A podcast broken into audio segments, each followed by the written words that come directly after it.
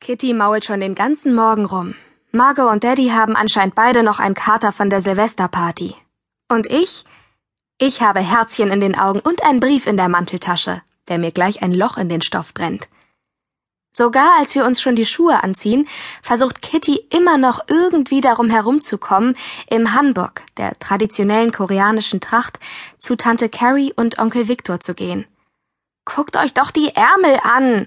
Die sind mir inzwischen viel zu kurz, bloß noch drei Viertel lang. Sie sollen so sein, sagt Daddy wenig überzeugend. Kitty zeigt auf Margot und mich. Und wieso passen bei den beiden die Ärmel? Unsere Großmutter hat uns die Hanbox gekauft, als sie das letzte Mal in Korea war. Margos besteht aus einer gelben Jacke und einem apfelgrünen Rock. Meiner ist leuchtend rosa mit elfenbeinfarbener Jacke und einer langen leuchtend rosa Schärpe mit gestickten Blumen. Der Rock ist glockenförmig geschnitten, sehr weit und reicht bis zum Boden. Nur Kittys nicht. Der reicht ihr gerade noch bis zu den Knöcheln. Ist doch nicht unsere Schuld, wenn du wächst wie Unkraut, sage ich und fummele dabei an meiner Schärpe herum. Das ist das Schwierigste an der Tracht, dass die Schärpe richtig sitzt. Ich habe mir immer wieder ein Video auf YouTube angeschaut, um dahinter zu kommen. Und trotzdem hängt das Ding schief und sieht irgendwie traurig aus. Mein Rock ist auch zu kurz, meckert Kitty jetzt und hebt den Saum an. Eure Cousinen werden auch alle im Hanbok kommen, und Großmama wird sich so freuen, sagt Daddy und reibt sich die Schläfen. Diskussion beendet. Während der Fahrt sagt Kitty andauernd, ich hasse Neujahr. Und alle außer mir kriegen schlechte Laune. Margot war sowieso schon nicht so gut drauf. Zum einen musste sie in aller Herrgottsfrühe aufstehen, um es von der Hütte, auf der sie gefeiert hat, rechtzeitig zurück nach Hause zu schaffen. Zum anderen hat sie vielleicht wirklich einen Kater. Aber mir kann heute nichts und niemand die Laune vermiesen. Denn ich sitze nicht einmal mit im Auto. Ich bin ganz woanders, denke an meinen Brief an Peter und frage mich, ob er herzlich genug ist, wie und wann er ihn bekommen soll, was er sagen wird und welche Folgen das alles hat. Worüber denkst du denn so angestrengt nach? fragt Kitty. Ich höre sie kaum. Hallo! Ich mache die Augen zu und tue so, als würde ich schlafen. Sofort sehe ich Peters Gesicht vor mir. Ich weiß nicht einmal, was ich eigentlich von ihm will, wofür ich bereit bin. Für eine richtig ernste Liebesgeschichte mit allem drum und dran? Fester Freund, feste Freundin? Oder nur für so etwas wie bisher? Ein bisschen Spaß und hier und da mal ein Kuss? Oder irgendwas dazwischen? Ich weiß nur, ich bekomme Peters hübsches Gesicht nicht aus dem Kopf. Wie er grinst, wenn er meinen Namen sagt.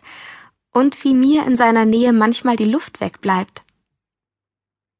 Als wir bei Tante Carrie und Onkel Victor eintreffen, ist natürlich keine unserer Cousinen im Hanbok gekommen. Und Kitty läuft dunkelrot an. Solche Anstrengung kostet es sie, Daddy nicht anzubrüllen. Auch Margot und ich werfen ihm ein paar genervte Blicke von der Seite zu. Den ganzen Tag im Hanbok herumzusitzen, ist nicht gerade bequem. Aber Grandmas erfreuntes Lächeln entschädigt mich für die Unbequemlichkeit. Als wir im Eingang Mäntel und Schuhe ausziehen, flüstere ich Kitty zu, vielleicht geben die Erwachsenen uns ja mehr Geld als den anderen, weil wir in Tracht kommen.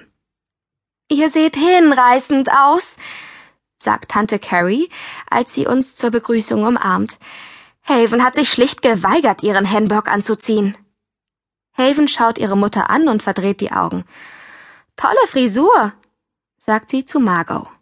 Haven und ich sind nur wenige Monate auseinander, aber sie bildet sich ein, sie wäre so viel älter als ich. Jedes Mal versucht sie, sich bei Margot einzuschleimen. Wir beeilen uns, die Verbeugungen schnell hinter uns zu bringen. In koreanischen Familien ist es so Sitte, dass Kinder und Jugendliche, aber auch die erwachsenen Söhne und Töchter, sich an Neujahr vor den älteren Angehörigen verbeugen und ihnen viel Glück fürs neue Jahr wünschen. Dafür bekommt man Geld von ihnen. Es gibt eine feste Reihenfolge vom ältesten Familienmitglied zum jüngsten. Das heißt, als erste setzt sich Großmama auf die Couch und Tante Carrie und Onkel Victor verbeugen sich vor ihr. Dann kommt mein Vater an die Reihe und so geht es immer weiter, bis Kitty als die jüngste von uns drankommt. Als Daddy an der Reihe ist, sich auf die Couch zu setzen und die Verbeugung entgegenzunehmen, bleibt der Platz neben ihm frei. Nur ein Kissen liegt da, wie an jedem Neujahrstag seit Mamis Tod. Es tut mir direkt weh, ihn so alleine da sitzen zu sehen, während er tapfer lächelnd Zehn-Dollarscheine verteilt. Großmama sucht auffällig oft meinen Blick, und ich weiß, wir denken beide dasselbe. Als ich an der Reihe bin, mich zu verbeugen, kniee ich mich hin, die Hände vor der Stirn gefaltet, und gelobe, dass ich Daddy nächstes Neujahr nicht noch einmal alleine auf der Couch sitzen sehen will. Anschließend essen wir Reiskuchensuppe, weil das Glück bringt. Tante Carrie hat Bratlinge aus Schwarzaugenbohnen gemacht und besteht darauf, dass wir wenigstens davon kosten, auch wenn keiner von uns Lust darauf hat. Als ich meine Suppe esse, wünsche ich mir etwas. Bitte, bitte mach, dass mit Peter und mir alles wieder gut wird.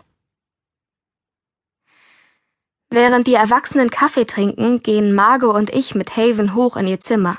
Kitty kommt mit. An den Wänden von Havens Zimmer hängen Poster von Indie-Rock-Bands.